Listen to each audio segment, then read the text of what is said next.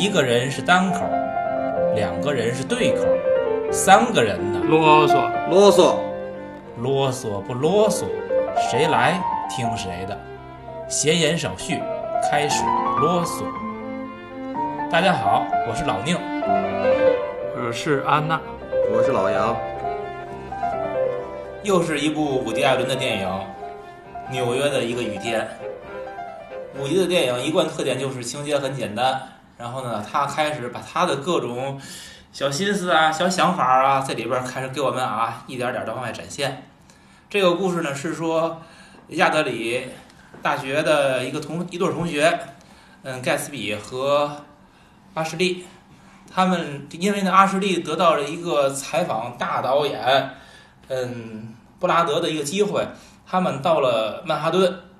到曼哈顿以后呢，这个阿什利因为采访这大导演的这个机会，就遇上了好几个男人，嗯，有各种不同的类型，然后跟他们分别发生了这个精神层面的、呃情感层面的，以及这个肉体层面的各种交集。肉体未遂啊，未遂。哎，对，肉体未遂，没错。嗯，最后呢，经经过种种波折之后吧，不知道是这位 Ashley 小姐是想通了呢，还是因为其他原因又回到了这个盖茨比的身边。但是呢，盖茨比他在这这过程当中，他也和他以前的一个同学，嗯，叫钱小现在小钱吧，有一段交往，包括他对这段事情他的观察和思考，他决定要和阿什利分手。嗯，影片的最后是他和小钱走到了一起，这么一个故事，依然是非常简单。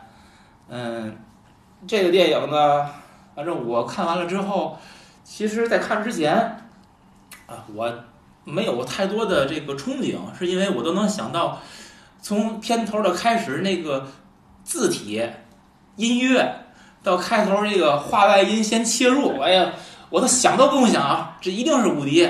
等他出来之后，就跟我想的一样，所以我其实是想那个，咱先从一开始，先吐槽一下这个伍迪对自己的这种重复。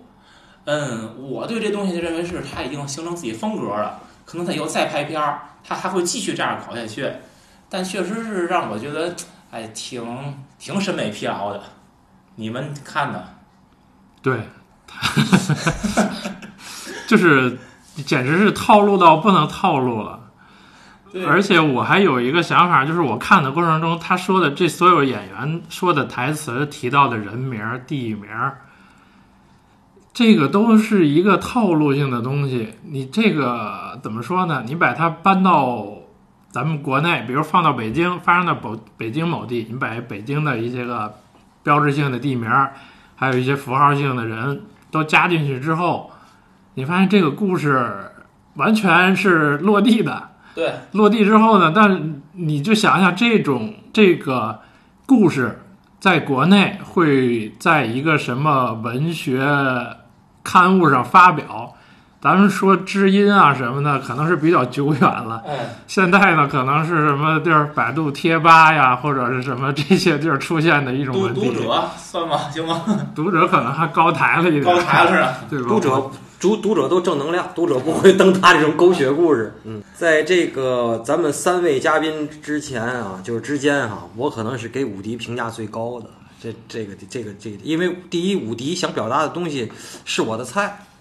还有呢，他作为一个前两天我在咱们群里转了一个，就是那个照片嘛，就是安娜来源安娜提供的，一九三五年十二月一日生人，到今天十岁啊，是八十四周岁。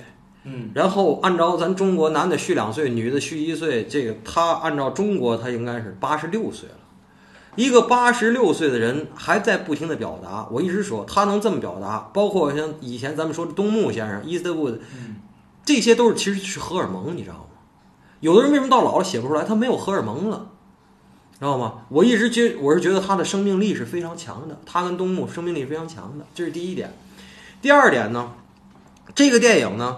我觉得就是说，以前呢，咱们就是好多大号也都这样，就是给电影评分。我同意，但是五迪的电影以后，我决定，反正二位想评分或者别人想评分，我都我都愿意，而且我接受你们给低分给高分我都接受。但是五迪在我这儿，只要他拍这个类型的片子，我就认为我不用给分了，就是我喜欢的东西。但是各位说，两位说就是说他的那个创造力下降，而且格局小，我完全同意，我也这么认为。而且就是说他以前还有一些大的一些东西，他现在没有了，嗯，就是小情小爱，而且是那种比较畸形的。比较畸形的小情小爱，可是我还是这句话，哪来那么多正能量？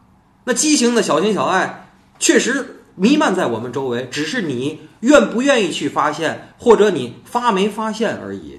这里边有一点是你说的，叫是荷尔蒙啊在起作用，但是你要考虑他这个八十多岁的年龄，是不是应该是对智慧的使用？应该更多一些，好一些。这个咱们在预热的时候，咱们聊过这个事儿。就是说，我觉得哈，你看像以前的《午夜巴塞罗那》，像《午夜巴黎》，even 就是说像《咖啡公社》，我觉得他中年或者中年的后期吧，哈，他对文学，他对艺术，他是有他的追求的。而且他心，包括就我说的啊，我我就是逗乐说，我说他就是，呃，写脱口秀的段子，写剧本。然后这个玩女人、搞婚外恋，就是他本人啊。然后每周要去排练，然后吹他的单簧管，玩爵士。然后实在没事儿干了，拍个电影。这其实是伍迪以前的事儿。可是现在他的随着他也耍不动了，他好像现在是每礼拜二还不定期的去去那个咖啡馆去现场演奏。剩下的时候，他也得就是他毕竟岁数在那儿了，就是他会把他的生活重心会调的。所以你看他现在的里边。他会吐槽很多文学家和艺术家，但是他对自己的文学艺术的修养，他没有任何追求了。其实是他不，他觉得他不需要。嗯，这是一个一，而且我最后会给大伙儿介绍他用的音乐。这个他对爵士乐是非常牛逼，非常懂。可是就是说，他对音乐的爵士乐的审美也停留在他那个年龄，也停留在他的那个阶段了。这是我对他的一些，就是说。我还是很捧他的啊，我很捧他，但是就是说，我也看到了他开始，他就是在他的天花板那儿，对这个徘徊了，也就这样了，而且他不会再有什么突破了。他八十四周岁的人，你觉得他还能有什么突破呢？他是已经停留在自己的舒适区了，我觉得他所表现东西都是熟悉的。你包括他现在电影的用的这个色彩啊。一直是这种偏暖的，我喜欢黄色的这种油画感色调感觉，一直是这样，最近没有变化。还有就是它那里边儿经常会出现的桥段，就是对于犹太人的讽刺，包括对于犹太教，你看每个电影里边多多少少都会有。还有你发现，呃，中央公园马车，这在他的电影里边，他只要是跟这个纽约沾上关系了。他总想让这东西出现，可是完就是重复的有点儿，都过于直接了，让我觉得。你要知道，就是说，其实老伍迪当年他起事儿的时候，他成名，他就是围着布鲁克林，就是围着纽约这几个区在做文章。你像安妮霍尔也好，你像什么就直接这个曼哈顿也好，什么子弹横飞百老汇也好，这些东西他万变不离其宗。他最擅长的就是这个，就跟其实梁左。其实梁左跟英达最擅长的是拍北京，嗯，王朔最擅长聊的也是聊北京。你让他离开北京，他他妈他屁都不会。是说的说的就这事儿吗？他就是他的北京，不是他的纽约，还是他印象里的那个纽约。对，咱比如说咱说之前那个小丑，他是纽约脱胎的那个歌坛嘛。对，那已经脏乱差到那个样子了。他这个电影里呢，但实际是非常。整洁干净的一个城市，从来都没变过，一直是那样的。对，而且你知道吗？实际上，他们当然电影里有一点点，就是说什么那个，因为那个 Chan 是这个男孩这个 Gatsby 的这个前女友的妹妹嘛。对，就是还说你们俩在那个 Central Park 里头，那个还有那个什么，他给你打六分，什么这那个的，什么的，后是还是因为你后来紧抱了他一下，怎么着的那个，这个东西。特别符合就是安娜说的，实际上你要跟纽约人说这个 Central Park，这 Central Park 就跟我上一期说的那个 San Francisco Downtown 一样，那是脏乱差，而且你晚上谁敢在 Central Park 里待着，没有不被抢的，你知道吗？这 Central Park 就是一个怎么藏污纳垢的所在。只有白天有人在里头跑步啊，弄马车。你稍微太阳一擦黑儿，你知道吗？没人，就正经人啊，没有人敢在三洲 Park 里待着。嗯嗯，真的。这老杨说的就是那个中央公园，就是这个在纽约最繁华那个对啊对啊大公园，实际是很。当初这个设计应该是很好的，但是到了今天，它的这个到了晚上之后，那个世界还是让人会。这三 r 派有一个很长的故事，这个大伙儿是有时间去去找，而且自己看一下。对对对，洛克菲勒家族的这个故事。那你们觉得这里边这个男主啊，就是盖茨比，他的这个形象，我觉得名字起的好玩儿。呃，名字是挺好玩的，他是不是就是伍迪自己的一个？形象在里边一种再现呢？你们肯定是啊，他这些他这几个系列，你看咱们聊过的咖啡公社，一个找不都这样的吗？完了佝偻个腰，然后脑袋爆花头，然后驼着个背，对，驼着个背，完了就是然后说话都那个劲儿的，而且有很好的音乐音乐教育，他说的就是他自己。所以我就是说，我说是不是因为他岁数太大了，演不动了，他找个年轻的。替他演去，因为他以前很多是自己要去演的嘛。所以这个事儿我倒觉得是他聪明的，对。就像我昨天也是一个看电影的哥们儿跟我吐槽，就说说这他跟我说这爱尔兰人不好看，说我说怎么不好看？他说故事再牛逼，这老哥仨都老成那样了，你拿 PS 做也做不回来了呀。所以有的时候人之将老，要认识到自己的情况，就不要到目前来，这个是对的，我觉得。嗯，对他其实有自己出演，他一六年他拍了一个六集的电视剧。哦，那他自己亲自出来了，那个有兴趣你可以看一下。什么名字呀？六场威视。哦啊，那咱们听听众记住了，六场威视可以去自己搜一下。嗯，后边我觉得老杨发挥的这个天地就来了啊，咱们也不用再说什么剧情了，很简单，就是盖茨比和阿什利到了这个纽约的曼哈顿以后，阿什利开始跟几个男人先后交往，他先是采访那个大岛布拉德。而后是跟着布拉德的那个助手，就是裘德洛演的那个人，是叫叫泰德吧，泰德是吧？又邂逅了一个大影星维加，V 加对维加维加，先后跟这三个人，跟大岛按这个阿什利自己说的，那叫精神上的；跟那个泰德呢，那叫是嗯情感上的；跟这个维加呢，那是属于这个肉体层面未遂的，嗯。我就说了，这三个男人，他们对这个阿什利，就是其实都是我认为都是一个意思，就是跟你好。不是，就不是您您您又正面了。不是，我是客客气点，客气点行吗？好，嗯，对吧？咱就这意思，俩人要要要跟你在一块儿。哪个意？不是，还不是？你再说确切点。我不说，那那那个留给你来说，反正就这意思。然后我就想说。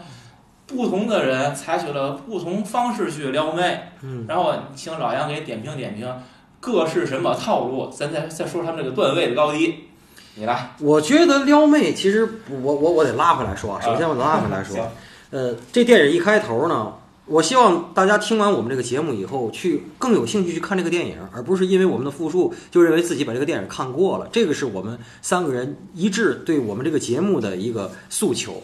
这个电影一开始就那些爵士乐一响起，熟悉的开头，熟悉的味道，对吧？这个甭管是酸奶也好，还是牛奶也好，这个他说了很多事儿。这伍迪·艾伦，我喜欢的一个点就是他爱夹带私货。他说的什么呢？他他表达的就是美国这些小地方人，这个他去一趟曼哈顿是很向往的，嗯，然后他们不太向往白宫，嗯，不太向往华盛顿，他向往曼哈顿，什么意思？咱们中国很多山区里的小孩儿想去，问你想去哪儿，绝对不会说我想去上海、天安门。哎，对了，可是美国的这些小地方的人呢，就是他想去的，就是我要去魔都，我要去外滩看看，我要去看看这个这个东方明珠电视塔，什么意思？就是他要去曼哈顿。真的在大城市的地儿的人，你看那个 Chan 一张嘴说你那现在女朋友是什么呀？是干嘛的？然后哦，说来自 Arizona。那不张嘴不就说吗？就美国也有地域歧视。哎呀，那都是抱着什么仙人掌睡觉啊，什么怎么着的？就是就是，他对每个州，就像比如咱说，哎呀，你们那个湖北都是蒸菜，哎呀，你们四川都是辣的菜，他有地域歧视，是绝对有的。呃，这里边就是说，这个 Ashley 盖茨比的女友，他们家呢是在亚利桑那州，他的爸爸是一个银行家，好像还是亚利桑那州当地最大的一家银行，所以这是一个富家女。这个背景大家先记住了，后边还会聊一些跟富家女有关的话题。老杨说这些，我理解也是先交代一下他这个家庭背景，然后再说他为什么会到了纽约的曼哈顿以后会有那样的后边事情发生。这个男孩呢，这个 Gatsby 呢，跟他妈妈很僵，因为他妈妈从小就逼他练钢琴，就逼他。他妈逼着这孩子，当然这后边还有伏笔啊。这妈妈想逼着这孩子想做他妈妈想让他做的那样的人，就是家里我有个家里有钱，然后这是一个富二代，然后就是有教养，然后就是各种好，就是别人家的孩子那种那种那种标准那模板，就是这么培养他。然后他跟他妈就特别犟，他说我他妈不喜欢弹钢琴，我听那些东西都昏昏欲睡，我喜欢是查理帕克。所以这男孩就因为这个跟他妈妈关系非常僵，所以他妈妈在曼哈顿办这个 party 呢，他想捏好多词儿不去。可是呢，他会想跟这女的过一个美好的周末，因为他在这个 Blackjack 这二十一点，他确实是有点有点天分，赢了不少钱，他拿这钱就惦着造一下，嗯，这也是没毛病。小男孩嘛，我觉得这无可厚非，无可厚非。这而且这男孩整个电影看下来，三观其实是很正的。对，这男孩三观非常正，也就是说，其实甭管他妈的出身是什么样，他这个家庭从小给他的教育，他虽然想叛逆哈。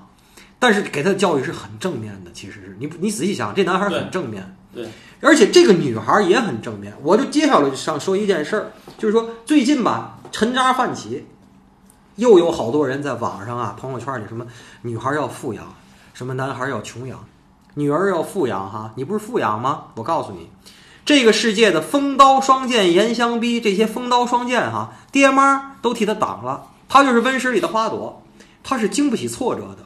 第一，第二，他辨别不出来谁是骗子，谁是好人。他用很简单的标准，就是这个人骂街，这个人他妈说了不算，然后这个人粗俗，这个人就是坏人，这个人温文尔雅，这个人给我足够的体贴和关心，这人好人。世界是这样的吗？就在这个电影里就体现了，世界是这样的吗？哪个男的不表现出来对你体贴有加？所以温室里的话就是女儿要富养这件事儿啊，值得讨论。要不要富养？要，在物质上你要给这个女儿要富养，但是对这个世界的认识上面，必须要让她认识到世界的复杂性。这个世界是肮脏的。如果你认识不到，当你发现你的女儿被世界的肮脏玷污的时候，这爹妈我看你死心都有。真的，我就一直说这个女儿要富养，就这个电影也有了很大的一个启示。他为什么后边会被这几个女这几个？各个类各个门派的这些撩撩妹的男男的忽悠，就是因为他是温室里的花朵，他哪见过这么多坏男的呀？可是你说单纯是别人在撩他吗？我就说他的主动送暧昧啊，有有，不是不对，不是有啊，这个其实是他他是他是很主动的，不是这个东西吧？哈，就是我我这个电影里头，反正起码这个电影里我不爱不想太太太隐身了说，就是女的。在面对权力、面对才华，或者面对和他要的那个套路、那个路数相符的那样的关怀的时候，有点 cheap。因为最后有点 cheap。呃，这阿什利跟那个维嘉在一块儿的时候，其实是很明确的，他自己说了：“我知道他就是想跟我上床，他让我来，等等等等的，他让我上去想干嘛，我心里都清楚。”可是他是维嘉呀，国际大影星、大帅哥。他是发明避孕药之前的唯一存在。对啊，他是发明避孕事后避孕药的唯一存在。他当当时还还问自己了吗？我我要不要呢？对吧？那最后他用行动证明了他要。这个事儿我觉得不恶心，是在之前那个男孩儿，就是那个 Vega，带他吃饭去高级餐厅，问他吃。那个你有没有男朋友的时候，这个是最恶心的时候。他说不算有吧，就是我们那同学这那个的，这个事儿其实才是。所以在我心里头，我一认为就是说，精神的出轨其实是比肉体出轨要，首先就是要更严重，嗯，而且时效性更厉害。什么叫时效性？就是你肉你肉体出轨吧，有可能比如喝多了，或者说你怎么样，就是说有一些强刺激。精神出轨是嘛呢？你可以没有肉体接触，也可以随时有肉体接触，你能明白吗？就是这太简单了，就是我反正就这样，这弄不弄其实都不重要了，你知道吗？你能明白吗？所以这个情节比您说的那个情节，我认为更恶心，也更真实。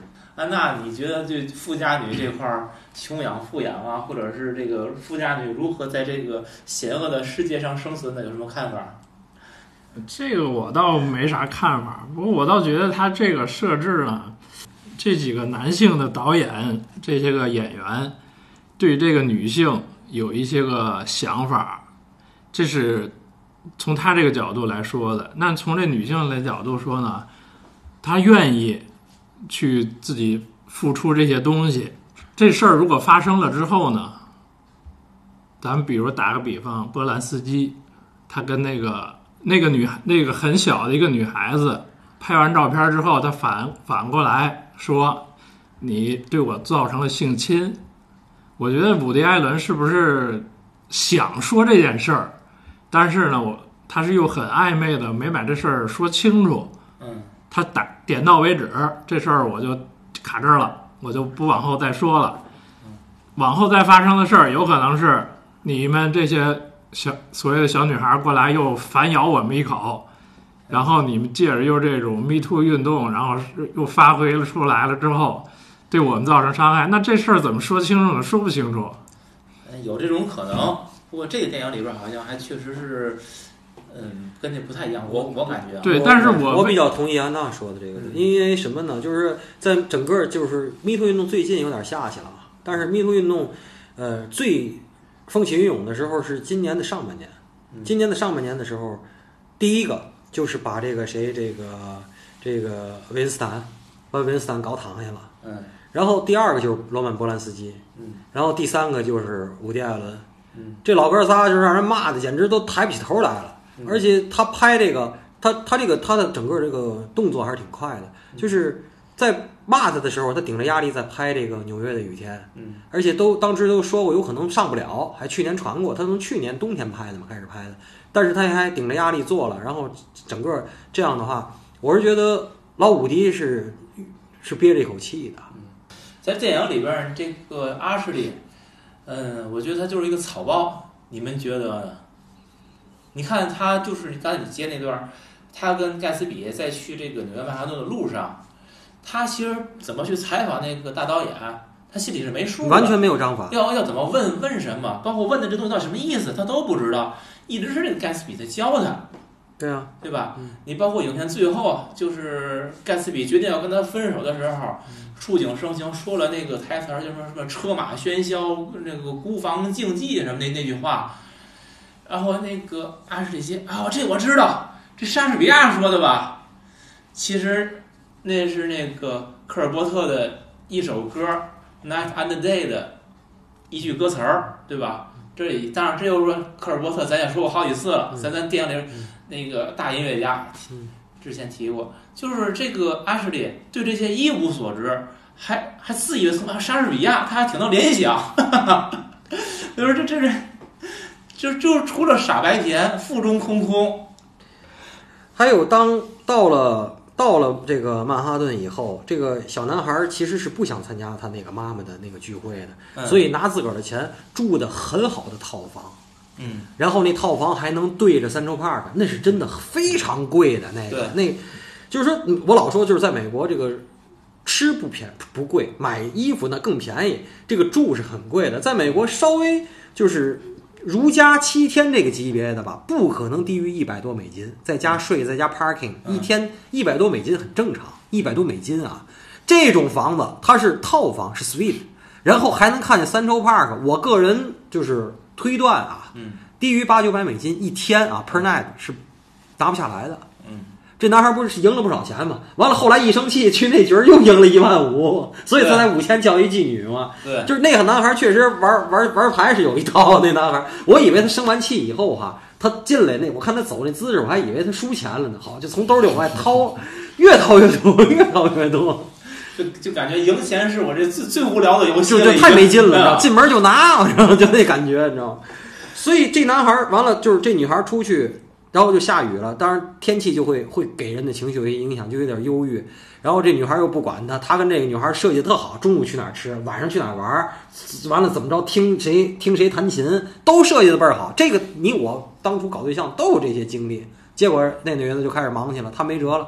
完了不就遇见了他那个同学，那同学那拍戏，拍戏的时候正好抓他壮丁，完了就遇上了他前女友的妹妹，然后俩人还在那聊，还拍吻戏。结果呢，最后等于这男孩儿，你本来咱们觉得这男孩儿是一个很 boring，来自小地方，然后有点木讷，有点那，你看他一弹琴，嗯，他一弹那个，就是这个也是他们叫我们叫叫叫 ballads，就是爵士乐里边的经典曲目，就是 Everything Happens to Me，就是每一件在我身上发生的事儿。嗯，这个电影里贯穿的就俩歌，一个是 Everything Happens to Me，一个是 Misty。Missy 是我个人到今天最喜欢的爵士乐的，我结尾会给大伙儿安利一个一些他我认为好听的版本。嗯，他一弹起琴来，你发现他变情圣了，你知道吗？嗯，直接变卡萨诺瓦了。这个那个那女孩其实对他是很反感的，不光是没有好感，是有点反感。这钢琴声一起来，他一唱，那女的换完衣服都出来，就在钢琴边上就听，哎呀，很美好，很这很那，你知道什么吗？两条，第一，这是音乐的魔力。嗯，第二，他妈从小逼他练钢琴，不白逼，就像叶惠美不白逼周杰伦练钢琴一样。我老说，谁能逼儿子逼成最后写专辑，专辑名字是拿他妈写名字？盖茨比就是在这个阿什里跟几位不同的男人发生关系的时候，嗯，这个盖茨比呢，偶遇自己以前的同学，然后这个同学呢又介绍他。他另外一个同学现在这个在做毕业的一个小作品，电影作品。然后呢，他那个电影同学正好正在拍戏，就邀请盖茨比去客串里边这个男主角色。然后那个里边客串的女主呢，就是他前女友艾米的妹妹，我就说他叫管他叫小钱。嗯，然后他们要拍一场吻戏，在一辆车里边。这场戏呢，第一遍拍啊，这个盖茨比很生硬。第二遍呢稍微好一些，依然是很硬。然后第三遍拍的时候，哎，两个人这个是热烈拥吻，完全的就就入戏了。甚至盖茨比这个拍完第三遍还问，哎，还要不要拍第四遍？其实拍前两遍的时候感觉就很别扭嘛。嗯，我他们两个人，他从那一刻开始，是不是就已经发生感情了？就是我是在想，盖茨比第三次深情的拥吻的时候，他是入戏了。没那么容易，还是还是这个已经有感情了。再说戏假情真，有吗？我我听二位的吧，我不认为有。我看你前两遍是真是一点没有，可是第三遍你感觉感觉他已经投入进去了，有有那种感觉。安娜看有点心动吧？有吧？是吧？最多是有点心动，我觉得没有。但是那女的听完他弹琴唱歌，那女的绝对是转变了。那女的从反感变成好感了，真的绝对走向了黑白的反面。你说那个是是他们两个人。就是这个小钱盖茨比抢了同一辆出租车，然后到了小钱的家里边。对，我能用你的钢琴吗？那你就换衣服嘛？对，嗯。而且到后来，他们两个人又一块儿去博物馆看一个，应该是埃及的展哈。不是，他是那个那个纽约的那个 MoMA，MoMA 有好多个分馆啊，有好多个分馆，就是有埃及的，埃及是其中一个馆，也有别的。就是反正在看那个展的时候。那小贤其实很明确的表达了这个，哎，我对你，我喜欢你，点他好几次。那盖茨比，我认为肯定是听懂了。嗯，他他装他装傻，然后那小贤就，我认为有一点生气了，已经就是你就是迷上那个 Ashley 了，彻底的被他勾勾走魂了，然后很很不高兴。其实，这电影里有两个反类型，但是我一直觉得就是这个伍迪·艾伦的反类型就是类型。是吧？一个是最后要交交代他妈，就是这个 Gatsby 他妈这个前世今生；一个是就是中间的这个，就是说这个最后这 Viga 这个正牌女友回来了，然后让让那个让那个女的让这个这个 Ashley 去躲阳台外边去，这个就是其实是反类型。咱们所有看到的腾讯新闻、狗血新闻，还有电影里拍出来的小三儿，都是男的，就是。正牌老公回来了，或者正牌男友回来了，然后这个这个外边这野男的得躲阳台，或者什么从从什么防水管往下爬，然后还摔死了什么的。这个这里头伍迪·艾伦就反着来，嗯嗯，他内心里就是，咱们以前说过，伍迪·艾伦的电影里头跟咱们要聊的另外一部电影是完全不一样的，他没有正常的婚姻关系，嗯，就是恋爱可以有，婚姻没有正常的。里边全是猫子狗子，嗯嗯嗯。嗯。然后他要这个女孩要去采访的那哥们儿，哎，我认了半天是演清道夫那哥们儿，对呀、是吧？而且越来越金刚瘦那小狼里的那个剑齿虎，啊，对对你说那个导演是吧？对对对，那个波拉挺有名的那个哎呦，那个那个导演演的挺好的，就那种大逼佬，就装逼，大尾巴狼，对装逼装逼酷的，嗯。戴个那个深色的那个变色镜那种，嗯哎呀，一直就是说话慢慢的，我操，很很深沉的那个样子。而且弄不弄我就走了，啊，我对得玩消失，嗯我得这那个。最后可不是，我我还是觉得想跟你在一起，我要跟你去非洲，我这这这你跟你愿意跟我到法国南啊，部对对，生活吗来这种，哎呦，就那种是吧？可把牙呲出来了那种嘛。对，因为你刚才提那个 Ashley 跟 Vega 在一块儿的时候，然后 Vega 的那个正式的女友不回来了吗？这个 Ashley 就就就跑到外边去了。这个我就觉得这段很有意思啊！你看，一般这种戏有时候就说晚上居多，我是觉得啊，这种都晚上嘛。嗯他们第一个是白天让你出这声儿，嗯然后呢，白天出这声儿呢，伍迪还给这个艾什利还留了件衣服，让他在雨里边儿。嗯我觉得挺有意思的。就首先，你这件事儿是在这个光天化日，是在曝光之下让你去发生，就其实你你躲都没处躲。但是呢，他最后给你这件弄了一件大衣呢，其实是又又给了你一块儿遮羞布。我觉得他，我当时我在在我在想，因为他们两个人是这个阿什利已经把衣服都脱了，只剩下内衣了。对，如果那会儿直接什么都没有，直接给他轰出去，其实是更有戏剧效果的。但是老爷子这会儿好像厚道了一回，竟然还给他一件衣服，我觉得挺不符合他的风格的。呃，我看这个这个这些情节的时候，我看到的是另外的点，就是说，嗯咱们看过足够多的美国电影，其实关于纽约，更多的是那种从井盖里喷出来的蒸汽，还有那个消防梯。嗯这个消防梯会发生很多故事。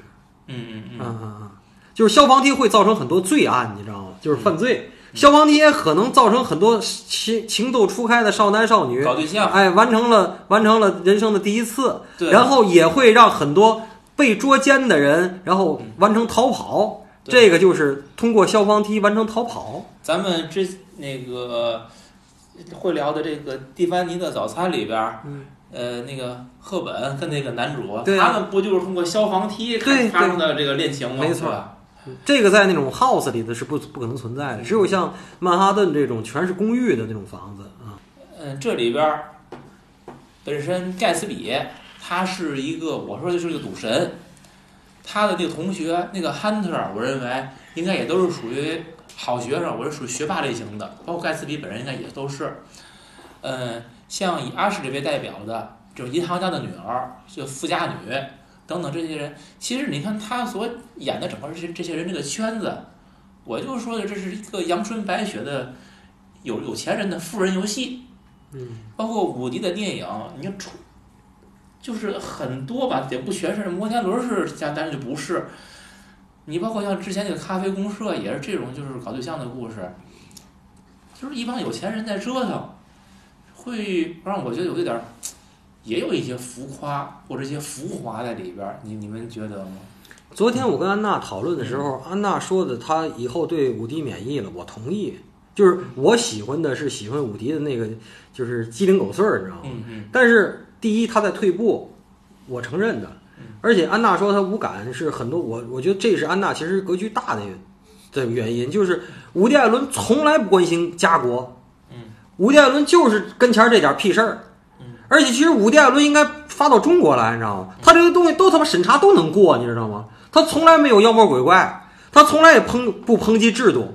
他就抨击女的 和啊抨击男的，抨击男的和女的，嗯就是他先抨击女的，再抨击男的，再抨击男的和女的，就他就这几件事，他没别的。嗯，这里边儿很有意思的一段桥段是，盖茨比去参加他妈妈那个宴会，啊，他妈妈就看出来了，盖茨比是带了一个妓女回来，冒充那个阿什利，因为那个那个时候阿什利已经消失了，在跟那个几个男人在不同的周旋，但是呢，这个盖茨比本身自己在博物馆里边被亲戚看见了。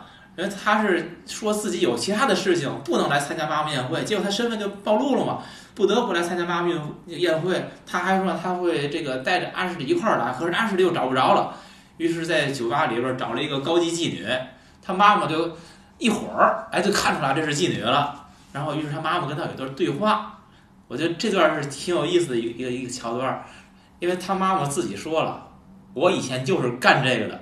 这也是说他为什么能一眼识破这个阿什那个就是盖茨比带的这个假妓女的身份。我说这个老妓女看见了新妓女，这是一种什么感觉呀？我觉得这段这反的有点太狗血了。我不知道你们是不是这种感觉啊？有一点儿，我觉得有有点那个过了。而且还有就是这段，就是你交代完了之后，你对于后文有什么意义呢？其实没有什么关联，它完全就是硬插进来了一段。你等会儿啊，你等会儿，就是安娜说的这个，她的戏剧性特别硬，我完全同意，是的。可是这个建立在就是说什么呢？我这么说啊。像像这个纽约的一个雨天，这个这个事儿，这个电影，这个剧本，如果真的伍迪·艾伦有成成本的剧本给咱仨人放在桌上的话，我都告诉你是干嘛哈？是个故事会的小故事大全，你知道吗？它捏到一块儿，它是一个类似于你说是童话也不童话，是寓言也不是寓言那么一个完全是编的的事儿，就是完全是编的的事儿。第一，别当真；第二，完全是编的的事儿，它怎么正反翻歌都对。能明白吗？它肯定不会真实发生的，哦，而且你就说她是个妓女，然后呢，她应招，然后认识了她那个爸爸，然后认识她那个爸爸以后，然后我们就相爱了。我操，这他妈是一漂亮女人似的电影吗？这就是又这不可能，就是一个富二代，我叫一个应招女郎来，然后最后我爱上她，还娶了她了，完了又成了一个，又拿她那个什么拆迁的钱，又弄了一个房地产公司，然后你才过上这么好的生活，这他妈就是童话。美国做生意那么容易吗？所以我就想说，美国做生意是很难的，其实是这事儿是伍迪在劝妓女从良，还是讽刺妓女从良？就我对他的了解，我觉得以前的话，如果他设定这个桥段，他就是讽刺妓女从良。可是到他今天这个岁数，我觉得完全是为了设置戏剧冲突而设置的戏剧冲突。他你要引申一下，是这么理解，就是传统不不知道美国的传统啊，就是咱们的传统观念，咱说了多少次了，就是救风尘，啊对，救知道吧？他这里给你反过来了，是风尘救才子。是这么着，对呀，然后给你展示出来是女性出来把男性挽救回来了，反正就是反类型，怎么各种各种反。而且你要知道，就是说，在美国的这个整个的这个文学体系里，我一直说不不光是我喜，我个人喜欢，在今天美国还有这欧亨利文学奖，就是欧亨利影响了一代又一代的美国人，包括美国的导演和演员。这种欧亨利式的结尾，这种就是。强反转，然后反转的你目瞪口呆，但是又能会心的一笑，这种我相信就是说这个里面是有欧亨利的影子的，就类似这个，嗯，知道吗？是有欧亨利的影子的。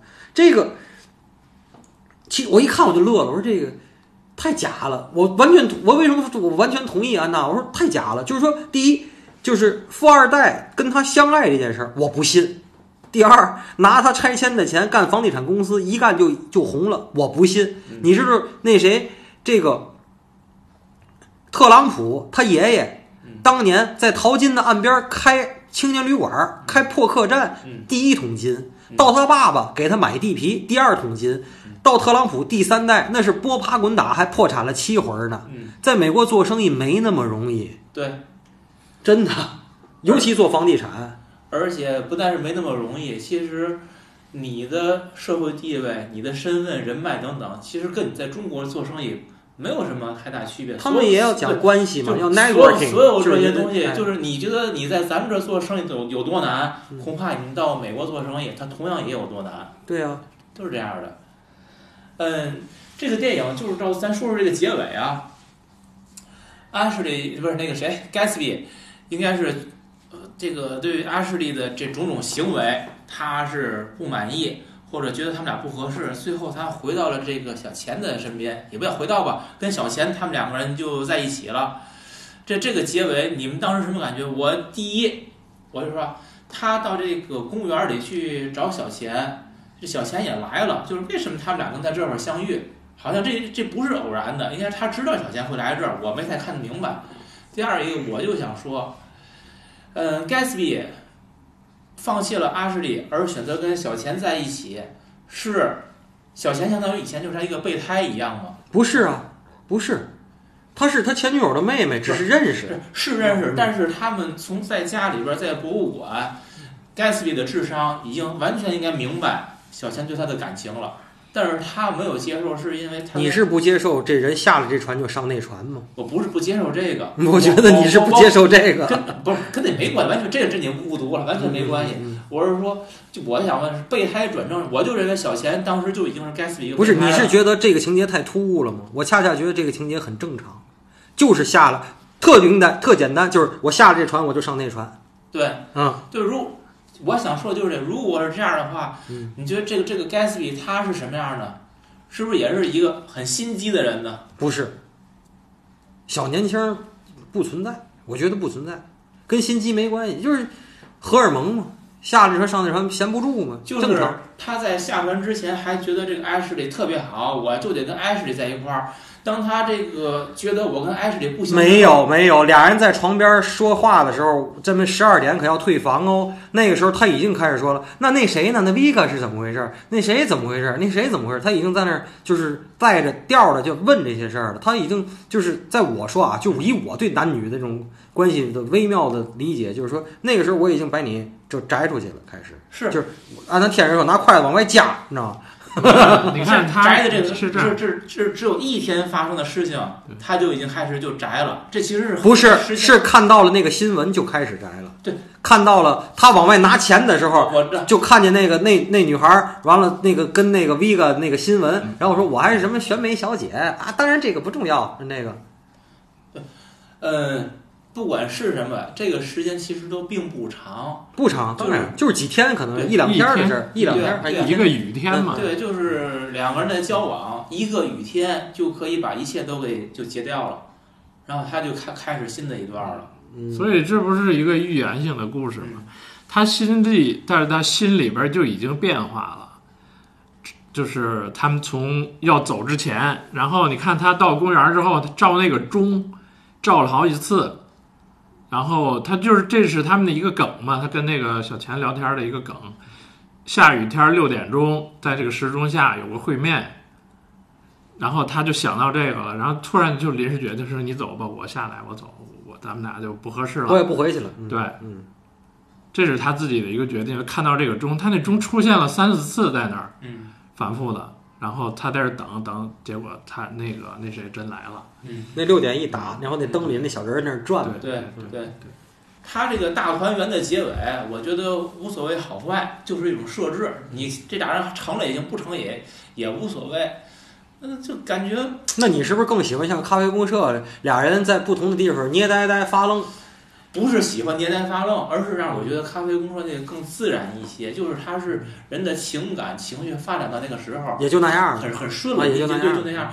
这个就还就突然就就就硬给一个，就好像我要来了个急转弯儿一样，就也是就就类似于咱们后后边要聊这个婚姻故事一样，就那怎么那俩人最后就就和解了呀？就对吧？就特别愣，让我感觉，我是不太喜欢这个结尾，是是是艺术上的不喜欢，或者是这种情节设置的同意这个太愣。同意同意。你要是气揪情节，但很多是不合理。我是这咱们仨人里对这电影里表示表达了最多喜欢的啊，但是我还是同意二位说的这些东西，我完全同意。不像就是有的时候我不同意我会生怼，我完我这回没有任何怼点，我都同意。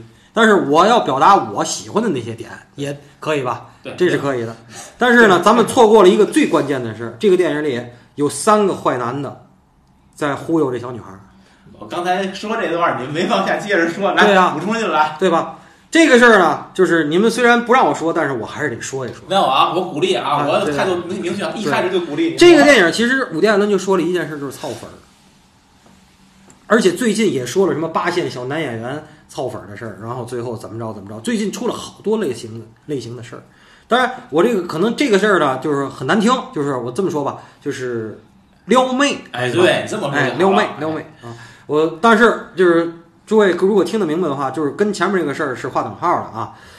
嗯，伍迪·艾伦一直强调给我的一些强暗示，说的是什么呢？就是说每一件事儿都和性是有关系的。可是呢，咱们中国人，尤其咱们中国人认为好多跟性有关系的，哎呦，就是那个下三路那点事儿，哎呀，怎么回事儿？这么这么这那个，其实吧哈，我觉得大多数的事情就是事儿，每一件事儿，这电影里说过，每一件事儿都和性有关。但是大多数的事儿不是和上成了有关，大多数的事儿是和没上成或者上完了不想再上了有关。那些大婆举报的，就是什么反腐要靠小三儿的，都符合我说的这个。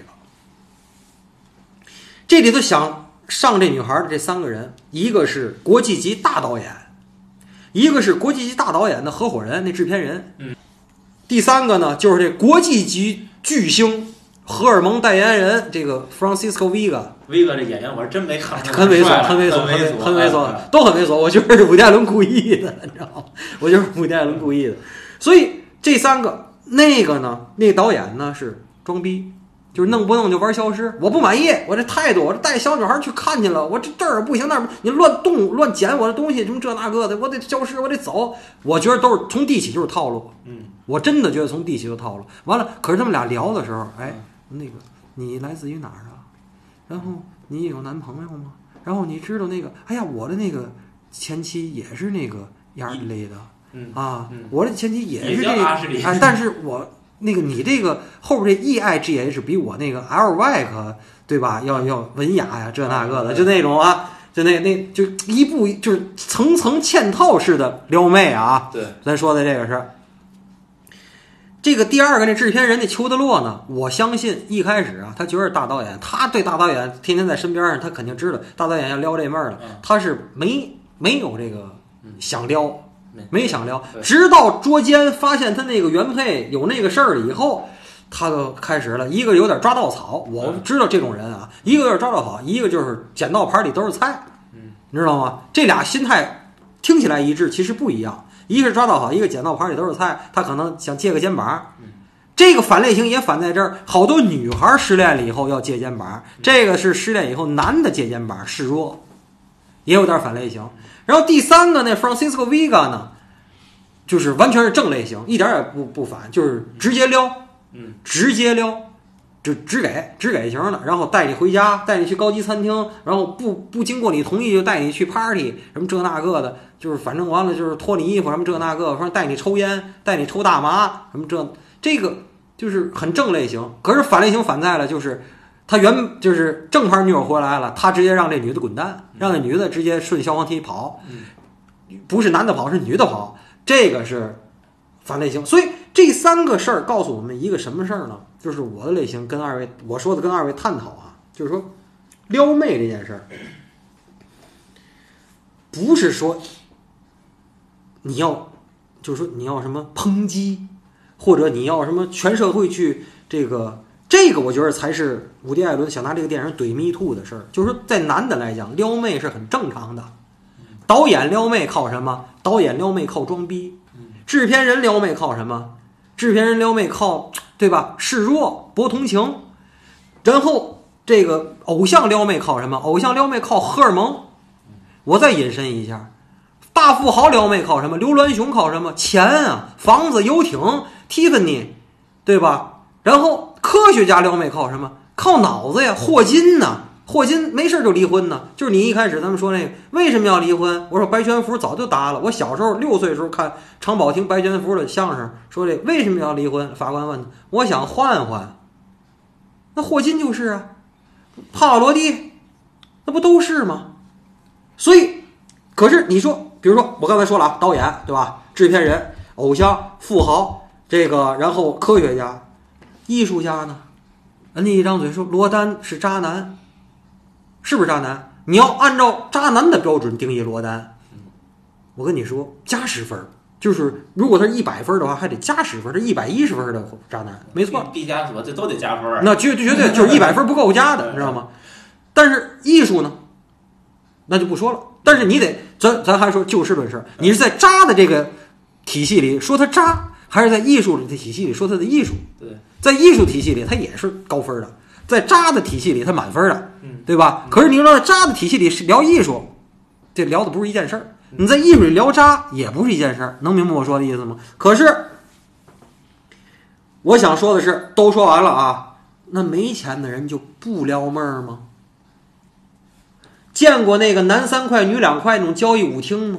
都是平均年龄五十五岁以上的那帮人吗？我老说那个没钱人就不撩妹儿吗？没钱人一样，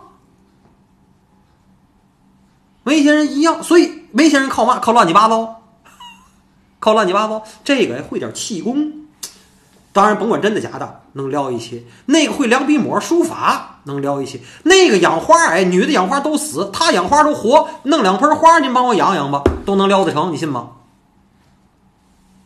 你信不信？啊，这个交际舞哎，能给告诉你抱个树桩子都能转起来，一样撩妹儿，你知道吗？所以撩妹是常态。如果用谴责的心呢，我跟你说，或者用谴责的态度对待撩妹儿的话，得累死。这才是武迪怼 Me Too 的一个，我觉得一个隐含的点，我想说出来的。嗯，我我还想说是 Me Too 这坎儿，我看你也过不去了。我就不同意这帮人怼这几个人。你有本事你也撩啊，对不对？你撩你没人家撩的多，没人家撩的撩的段位高，你就恨人家，那这不叫本事。我真的我就这个我是不不同意的。这个电影里头呢，我刚才说了，就是他两个两个两个两个这个很有名的一个爵士乐的经典，其中呢，我也就是彻底查了一下，就是他的最后钢琴的那段，就是那个 Everything Happens to Me，就是发生在我身上的每一件事儿呢。他用的是那个 Duke Jordan，一个一个黑人钢琴家，他的这个版本就是大家可以去各大的那个听歌的 APP 上去找一下。呃，这个专辑叫《Fly to Denmark》，就是去往丹麦的航班里边的这个就是这个曲子。这个电影里用的就是这个曲子。然后另外一版那个 Misty 呢，我听着也像 Duke Jordan 的这个弹法，但是我没有找到。这个 Misty 是我个人一个非常非常喜欢的一个一个一个一个一个曲子，我可想借占两分钟时间来介绍一下这个曲子的这个前世今生。这个曲子呢，也跟咱们的那个东木了先生有关系。一九七四年呢，有一个爵士乐的钢琴家也是作曲家叫 Errol Garner，Errol Garner 写出来了这个 Missy 这个曲子。写出来这个曲子以后呢。当时这个 Eastwood 呢，正是事业的上升期，然后从这个偶像大明星，他想转型，想自个儿就是也当制片人也拍，然后说他就花钱把这个版权买了，把这歌买了，又由这个歌呢又衍生出一个电影，就叫 Misty，是一个凶杀案，一个情杀案的故事，然后主题歌就是这个歌，然后编导演都是伊斯特伍德本人，然后呢这个电影没行。这电影不咋地，然后这歌红了，然后他就买了这个版权。后来就是他在不同的场合呢，他都是特别，他说这个是我特别喜欢的歌。但是 Al Garner 这个 Missy 这个歌呢，作为一个爵士乐的经典呢，爵士乐的魅力就在于一个经典，它会有不同的人演绎。比如说有爵士乐版的，有 saxophone 的，就有这个，比如说呃有人声的，或者说有这种就是排就是这个扬琴这种类型的都有，就是都可以。就是你有不同的，比如说快板的、慢板的，比如说你有 fusion 的这种风格的，你有这种 cool jazz 风格的，你有什么这种都有。所以我个人最喜欢的呢，一共有三个版本，我给大家推荐一下。我个人最喜欢第一个版本呢，是日本的这个现在还活着的一个大爵士钢琴家，叫山本刚 Yamamoto。Yamamoto 他那个版本是叫那个专辑叫 Autumn in Seattle，就是西雅图，就是西。